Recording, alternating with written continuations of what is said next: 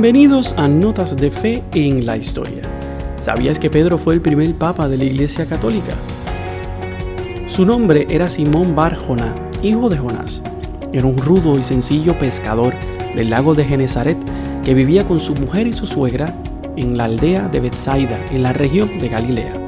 Pedro, junto con su hermano Andrés, seguidor de Juan el Bautista, y sus amigos y compañeros de trabajo, Santiago el Mayor y Juan el discípulo amado, se encontraron entre los primeros apóstoles de Cristo Jesús, quien le cambió su nombre por Pedro, Kefa en arameo o Cefas en griego, que quiere decir piedra o roca, invitándolo a ser desde entonces pescador de hombres. San Pedro carecía de estudios, pero pronto se distinguió entre los discípulos por su fuerte personalidad y su cercanía al Maestro, erigiéndose frecuentemente en portavoz del grupo a través de los evangelios puede trazarse un perfil bastante completo de su personalidad. Pedro es sencillo, generoso e impulsivo en sus intervenciones, que a veces denotan una incomprensión del auténtico mensaje del Maestro. Jesús, por su parte, muestra por Simón una predilección que aparece bastante patente desde el primer encuentro. Junto con Santiago Apóstol y San Juan Evangelista, Pedro participaba en todas las actividades de Jesús, asistiendo incluso a episodios íntimos en los que quedaban excluidos los demás apóstoles. En Cafarnaúm, Jesús debió ser a menudo huésped de la familia de la que procedía la mujer de Pedro. Tras la muerte de Jesús, hacia el año 30, San Pedro se convirtió en el líder indiscutido de la diminuta comunidad de los primeros creyentes cristianos de Palestina, por espacio de 15 años. Dirigía las oraciones, respondía a las acusaciones de herejía lanzadas por los rabinos ortodoxos y admitía a los nuevos adeptos, incluidos los primeros no judíos. Hacia el año 44 fue encarcelado por orden del rey Herodes Agripa, pero consiguió escapar y abandonó Jerusalén, dedicándose a propagar la nueva religión por Siria, Asia Menor y Grecia. En esa época, probablemente, su liderazgo fue menos evidente, disputándole la primacía entre los cristianos, otros apóstoles, como Pablo o Santiago.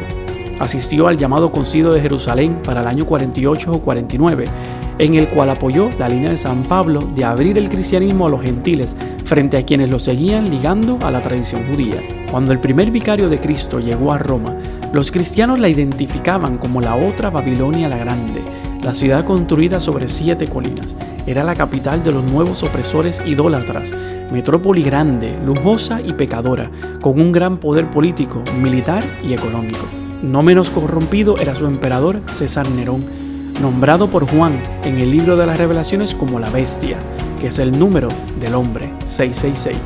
Ahora bien, en el año 64, el maniático monarca mandó a incendiar la ciudad, metiéndole la culpa a los cristianos, que eran considerados como una secta judía hostiles a la sociedad pagana y acusados de rendirle tributo a Jesucristo en vez que al emperador y sus ídolos. El historiador romano Tácito narra cómo los cristianos se le colocaban pieles de animales para ser devorados por los leones y los mástines en el circo, o untándole grasa de cerdo para ser luego amarrados en los poses en los jardines imperiales o en la vía apia como antorchas humanas en las noches, cumpliéndose así la célebre frase de Tertuliano, la sangre de los mártires es semilla para nuevos cristianos. En esta misma persecución fue hecho prisionero el apóstol Pedro en la cárcel y luego crucificado boca abajo cerca del circo romano en la colina vaticana. Aquí fue enterrado por sus seguidores en un cementerio contiguo. Se decía que una pared de color rojo marcaba el lugar. Una tradición poco contrastada sitúa su tumba en la colina del Vaticano, lugar en donde el emperador Constantino hizo levantar en el siglo IV la Basílica de San Pedro y San Pablo. Si deseas conocer más sobre la vida de San Pedro, puedes buscar información en internet o leer parte de la Biblia, específicamente Hechos de los Apóstoles y sus cartas. Y recuerda escuchar Notas de Fe y Vida todos los jueves por tu plataforma favorita.